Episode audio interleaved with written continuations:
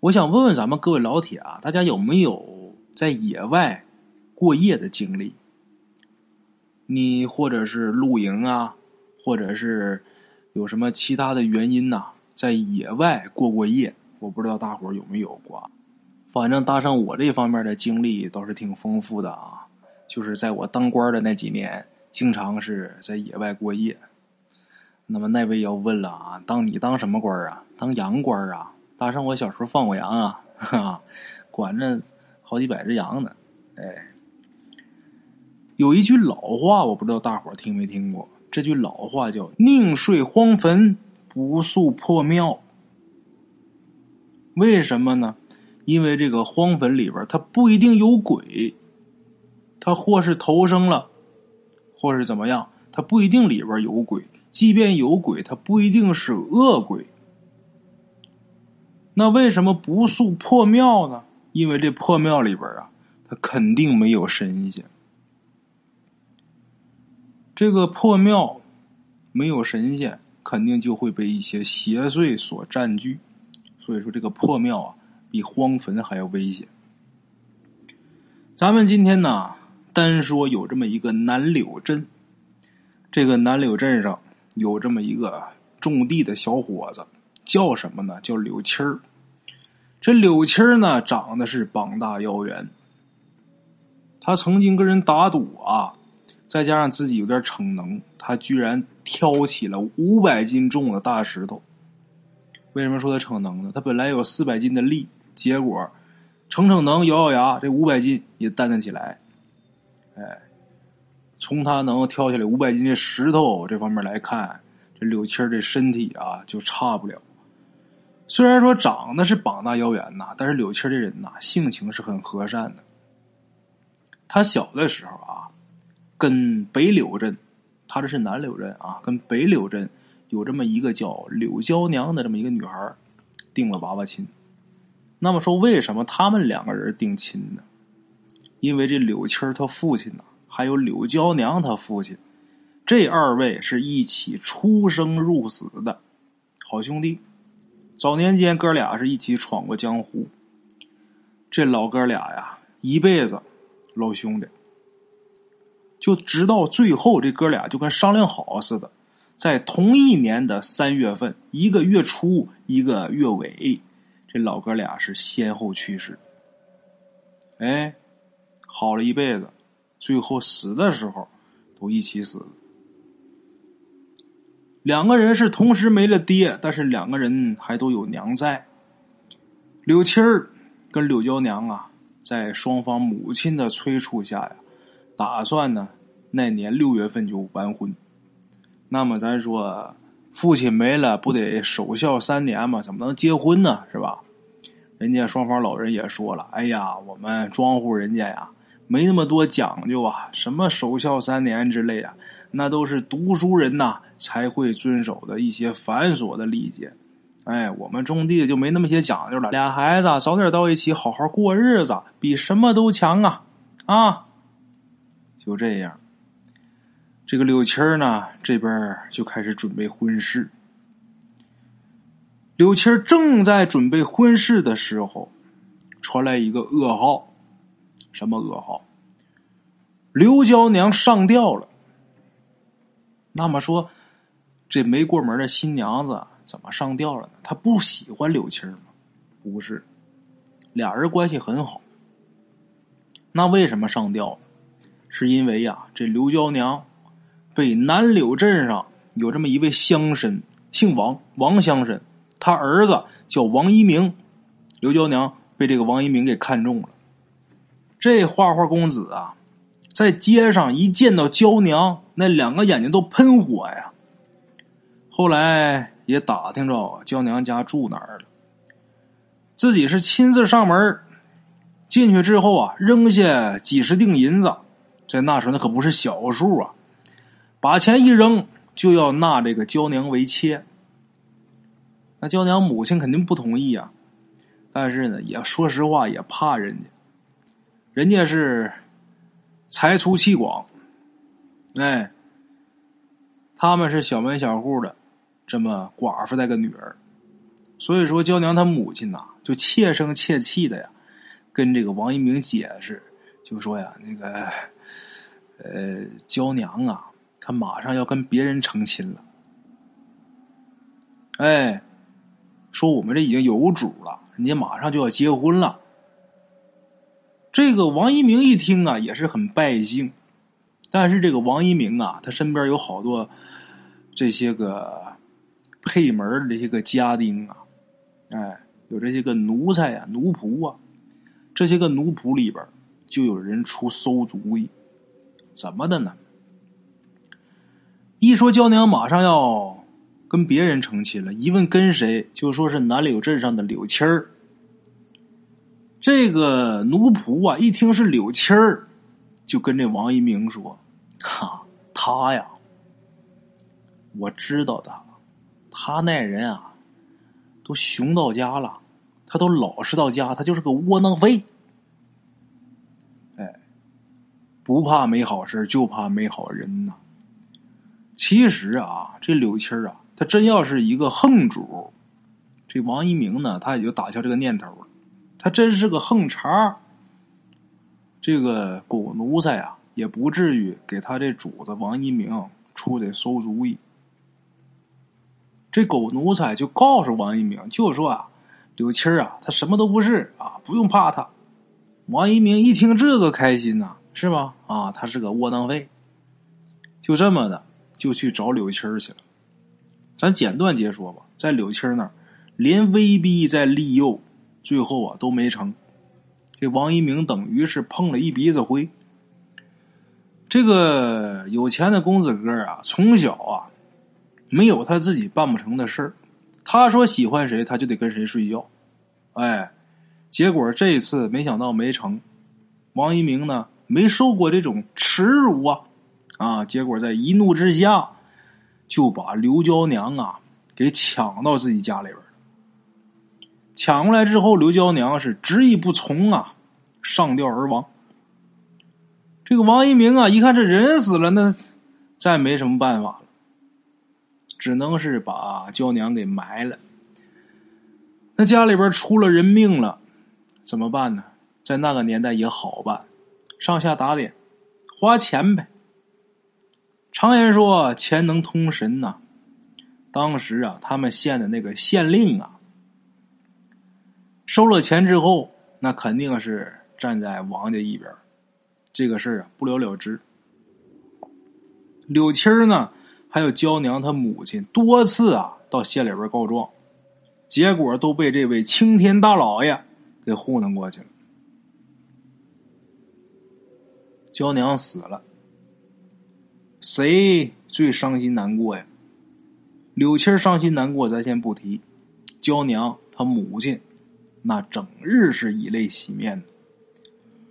柳七啊，看着心里也难受，就跟娇娘她母亲说呀：“呃，我与娇娘啊，虽然是没有夫妻之实，但是我们两个却有夫妻之名。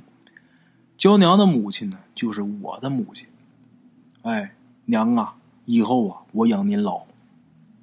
就这样，柳七呢，就把柳娇娘她母亲就给接到自己家了。”接回自己家之后，再加上自己的母亲，这就是二位老人呐。柳青呢，凭着自己有膀的力气，啊，单凭自己一己之力赡养两位老人。这个事儿看似啊，就过去了。当时有不少镇上的这些老百姓啊，这些邻居啊，这些个。叔叔大爷、街头巷尾的大婶大娘，就看不惯柳七儿，都指着柳七儿说：“你他妈窝囊废！”啊，当他面就敢这么说，那背地里边那说的要多难听有多难听。而且啊，每当有个酒局啊，有个集会啊，总拿这事儿说乐子。要么说人言最毒呢，咱们昨天说的。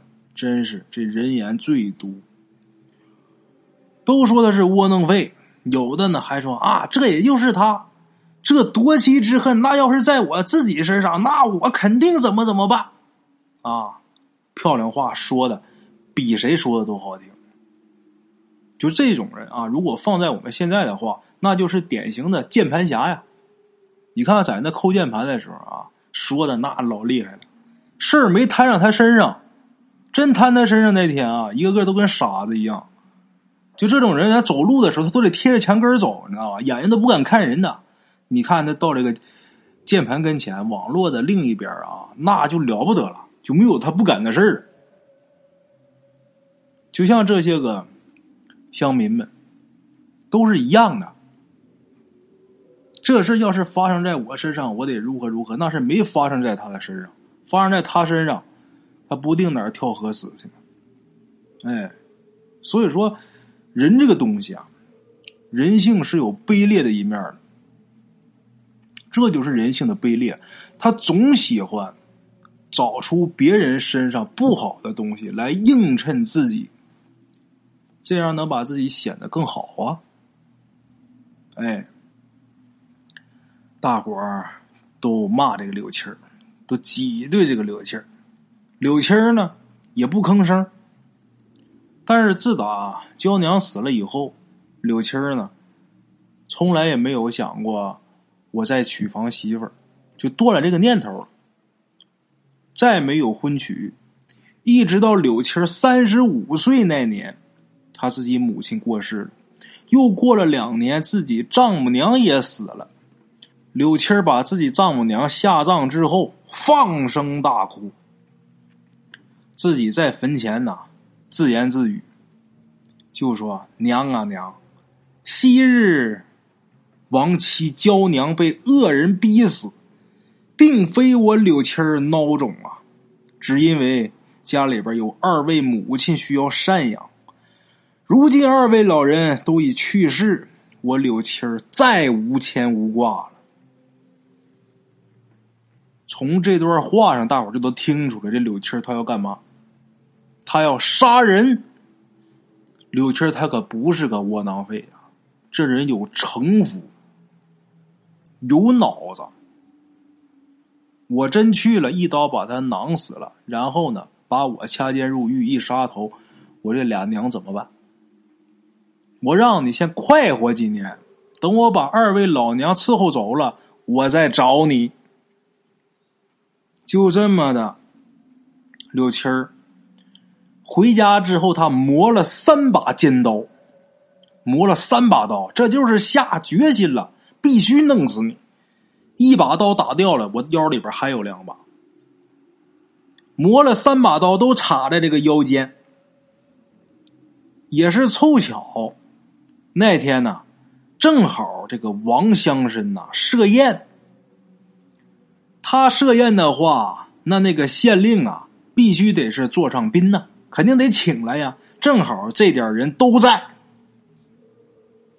柳青儿呢，揣着这三把刀，就到了王祥生他们家门口。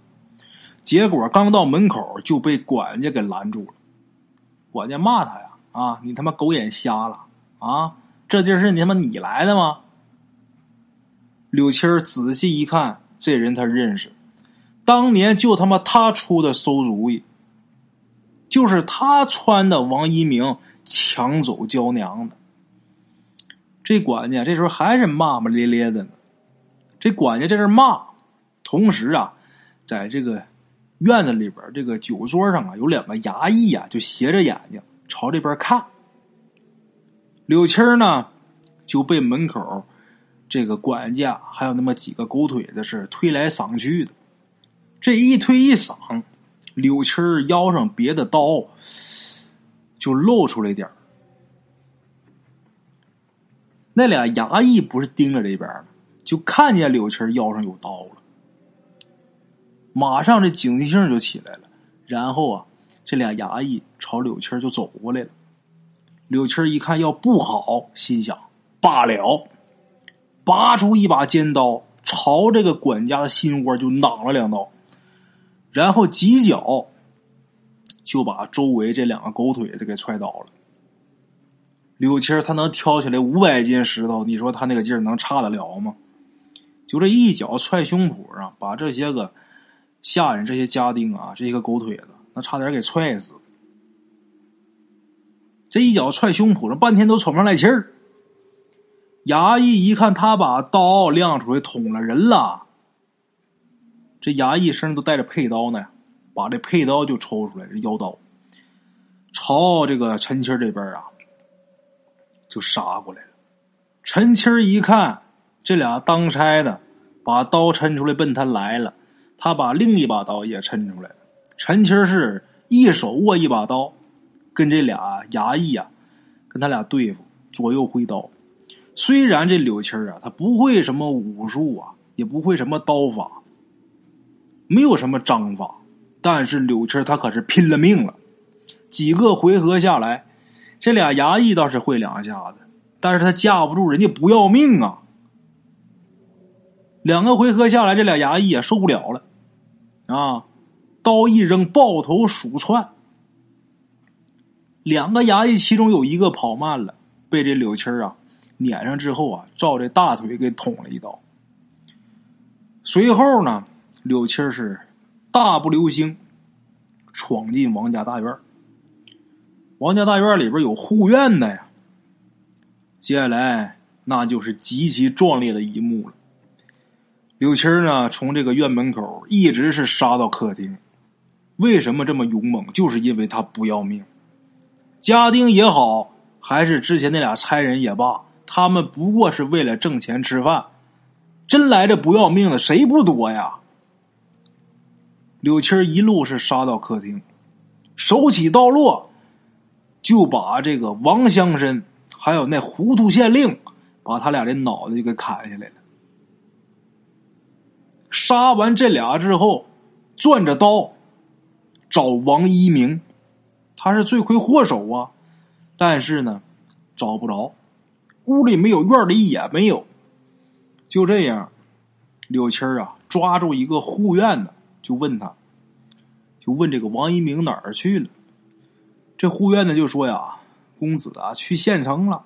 这个时辰呢，也差不多该回来了。”吓坏了。柳青儿把他往地上一推，自己又是杀到院外。他这身上啊。就这一路杀来杀去，身上呢也是中了得有十几刀，不光被砍的，还有棍子砸的。可是这时候啊，这个血气全顶在这个脑袋上，自己的身上都不觉得疼。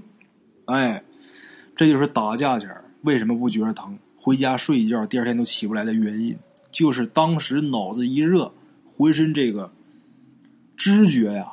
都屏蔽了。哎，柳青呢？杀到院外之后，心里边想：这王一鸣啊，他既然不在家，他的家丁说他去县城路上了。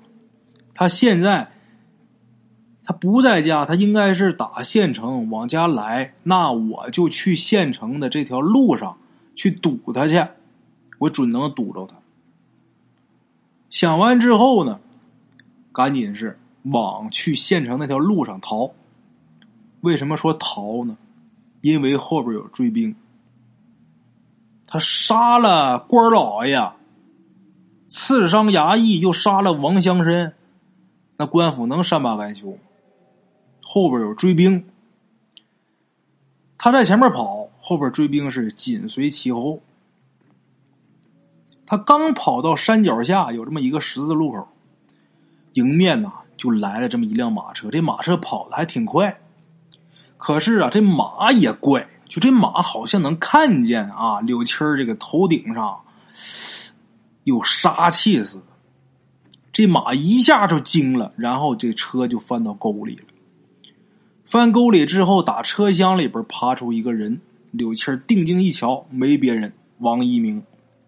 没等他说话，柳青上去啊，两个手抱着他的脑袋，就这么一拧，嘎巴一声，这脖子就应声而断。大伙想想吧，挑五百斤石头的手拧他个脖子，那不跟拧纸糊的一样啊？哎，杀死这个王一鸣之后，后边追兵的这个杀喊声也是滚滚而来。柳七儿呢，他不是在山脚下这个十字路口杀的王一鸣吗？他就朝这个山腰上逃。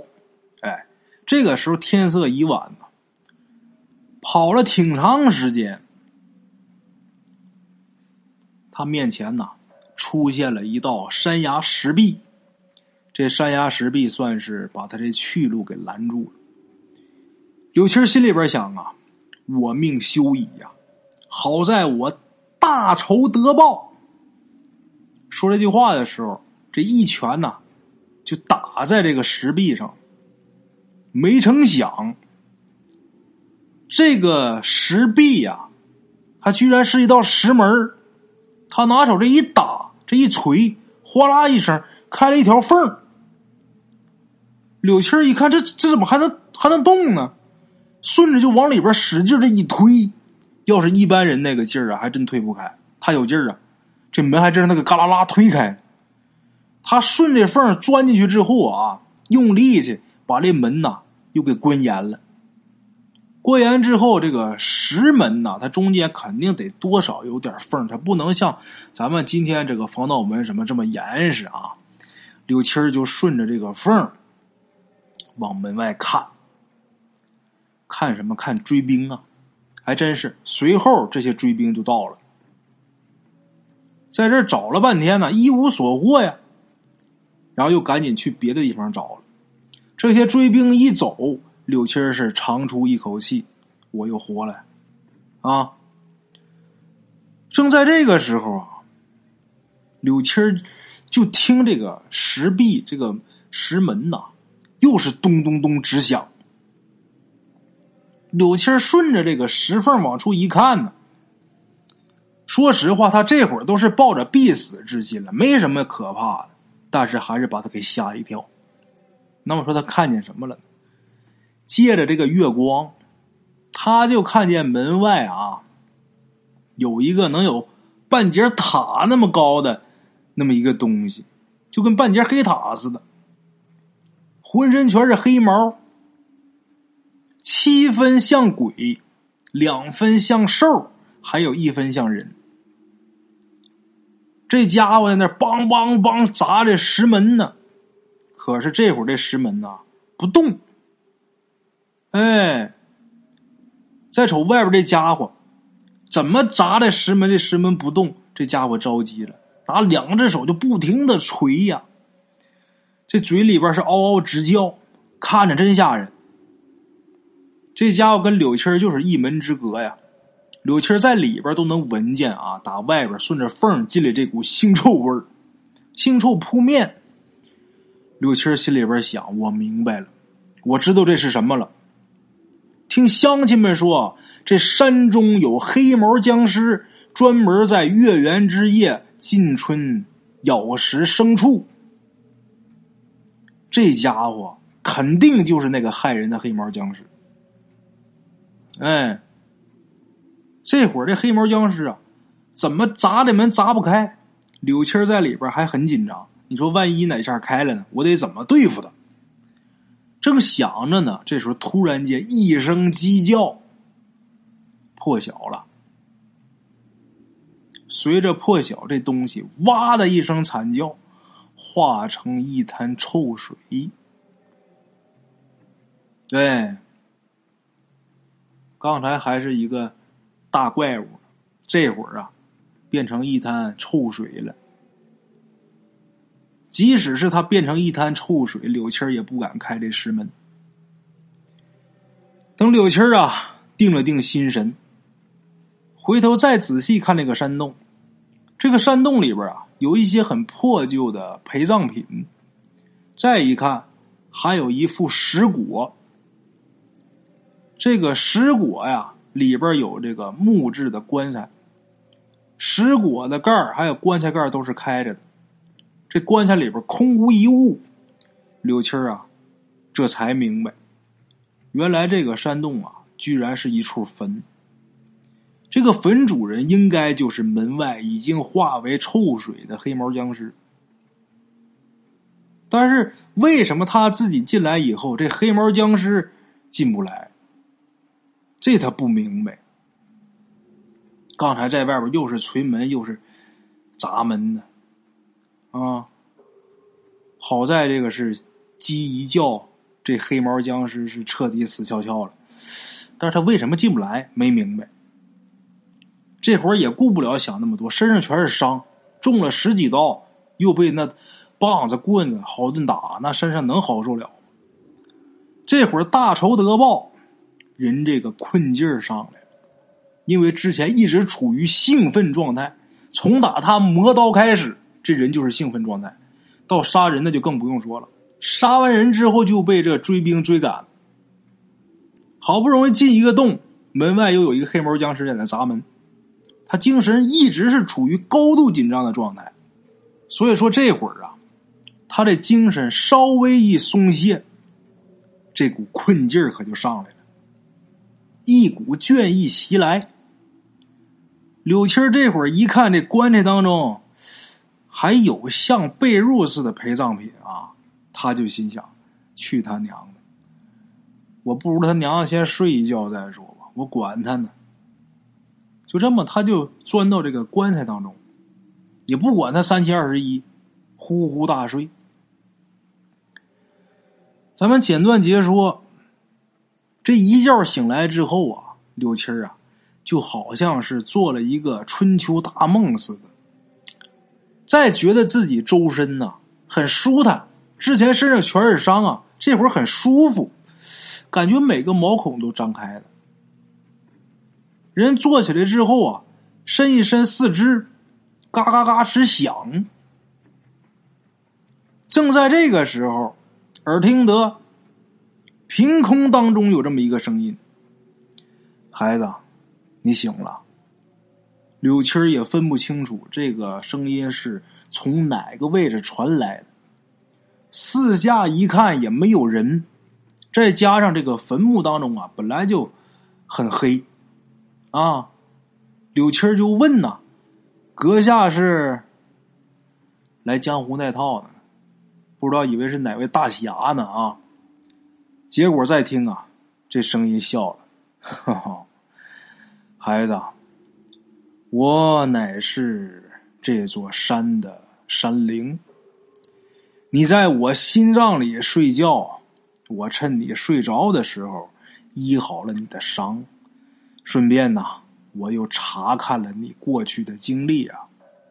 好小伙子，果然是条汉子。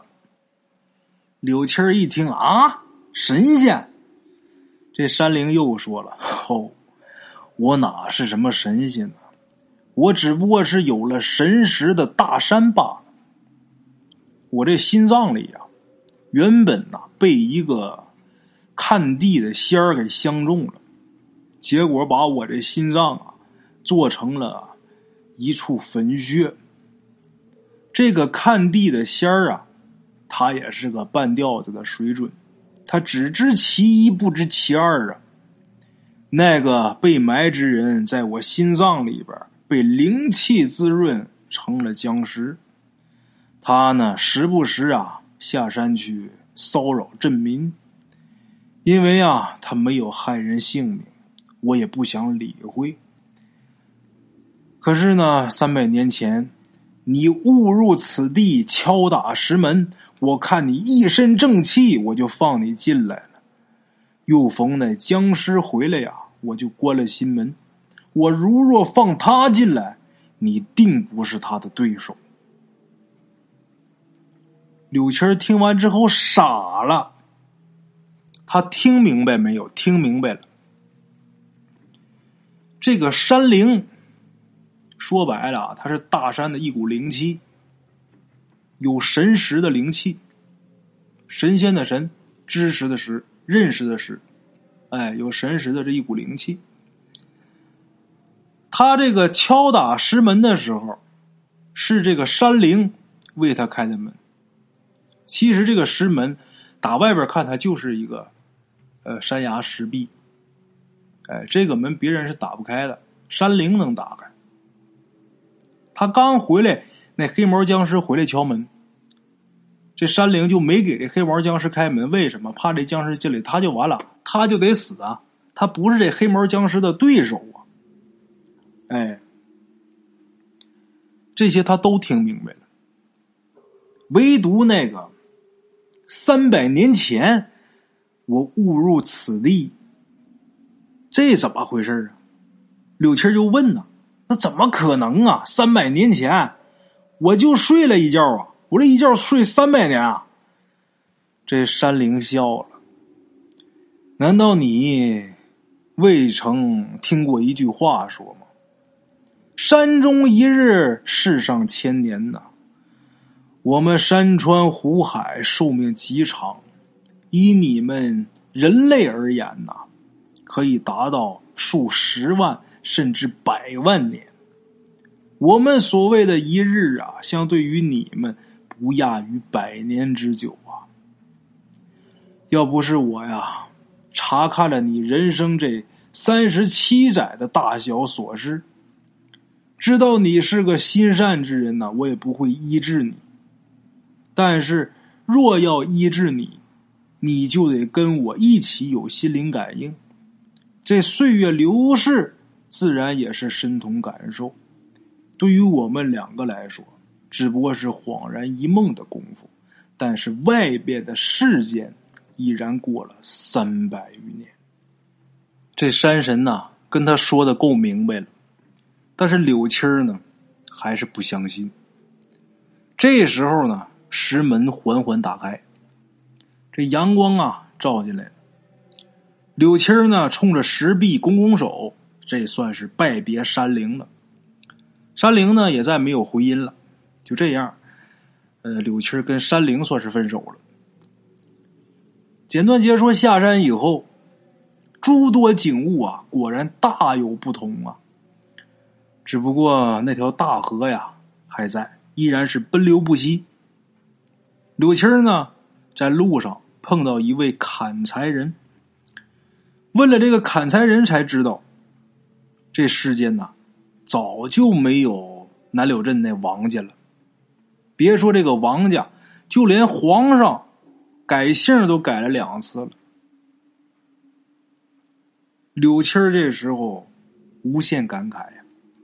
浑浑噩噩的去了镇上，这镇上啊，早就不是昔日的模样了。这镇子的名字还是南柳镇。柳七儿走在街上，碰到一个说书人呐，正给一群闲人讲着南柳镇去三害的事儿。说书人在说，底下听书的有搭下茬的。就问说南柳镇去三害哪三害呀？这说书人就说呀，问得好，哎，说书人就给解释这三害，其一呢就是爱财如命的糊涂县令，其二就是欺压平民的王氏父子，其三就是这小寿山里躲的一只黑毛僵尸。这说书先生。说的是这一段，其实这三害是谁出去的？就是柳七儿出去的。柳七儿啊，在这听这说书的说，听完评书之后啊，自己呀察觉出这个故事啊，就是自己昔日复仇的过往啊，顿时心里边的酸楚，还有复仇时候的快意是涌上心头。柳青心里边想，娇娘啊，你还好吗？娘啊，您和老岳母投胎了。心里边胡乱想。挤出人群之后，柳七儿是蓬头垢面，拖着异常沉重的脚步啊，人连饿。在忧虑，这人呐看着就特别颓废。他是得饿呀，三百年没吃东西了啊！当然啊，他这三百年只是一天，那也够饿的了？前一天也就是三百年前，那杀一天人呐！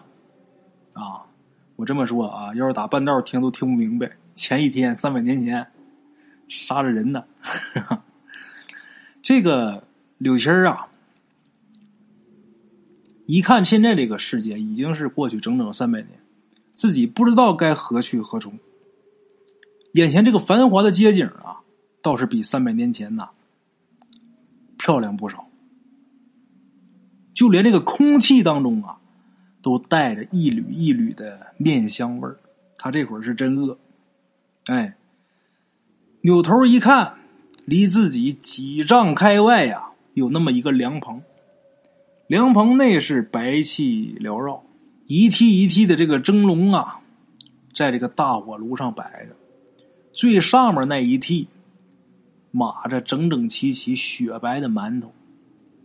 柳青饿坏了呀，急步上前，伸手就要抓这馒头，却不料这人呐，一头是栽倒在地，昏死在火炉旁。哎，在失去意识的前一刻呀，柳青就听见自己耳边：“娘啊娘，有人晕倒了，有人晕倒了。”再听，又有一个老妇说：“哎呦，闺女，快快快快！”把她扶到后面，靠墙根上靠着，给她盛碗豆浆，再拿俩馒头。哎，听到这么母女二人的对话，这个女子啊，正要搭手扶柳七的时候，柳七突然间啊，就跟痉挛似的啊，拽住这个女子的双手，嘴里边啊，就喊“娇娘”。看这个女孩啊，长得怎么这么像娇娘？一边喊一边这个眼泪呀，模糊了双眼。哎，就看这个若隐若现的身影，跟娇娘是一模一样，在他眼前晃着晃着。之后啊，柳青就彻底的不省人事，昏过去了。再等一觉醒来呀，一看是在屋里边。一瞅这是谁的家里？四下一望呢，没人。柳青呢，坐起身，伸出双手啊，扩了扩胸，来到这个院子里边。四下一打量啊，看东南方向有一口水井。柳青啊，自己就把这水给打上来了，然后结结实实的把这一整桶水呀，从头是浇到脚，哗啦一下把身上这些个污垢啊。都给冲干净，再弄一桶，柳青是痛痛快快的，整个人啊就扎这个水桶里边了啊，这个脑袋扎进去了，然后吸一口水，仰天这么一喷，哎，柳青啊自己在这玩的挺嗨的啊，就听自己身后啊一阵嬉笑，然后听一个女人娇滴滴的说：“公子，您醒了。”柳青刚一回头啊，就见一女子手中啊端着一碗雪白的馒头。可是这个女子定睛一瞧，柳青儿手里这碗却掉地上了，这碗咔嚓一声摔得粉粉碎。柳青刚要拱手答谢姑娘救命之恩，却见这姑娘啊一个踉跄就冲出去了，娘啊！娘，我那画，我那画。他娘就说：“你这傻闺女，你整天神神叨叨的，你那画不一直挂你自己房里呢吗？那么说什么画呢？这个姑娘啊，她打小梦里边就经常啊能梦到一个男的。后来这姑娘啊就把这男的呀给画下来了，这个画呢就一直挂在她自己房间里边。”哎，这个姑娘她娘说：“你那画不一直在你房里挂着呢吗？”这姑娘就说：“娘啊，不是，不是那画，是是是我昨天救的那个人。”再听老太太说：“他醒了，啊，娘醒了，但是他就是我梦里那个人啊，长得跟画里的人一模一样。”哎。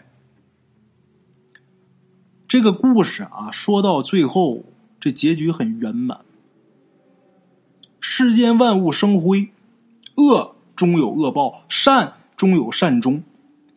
三百年前那份执念跟牵挂，终究是化作今生转世。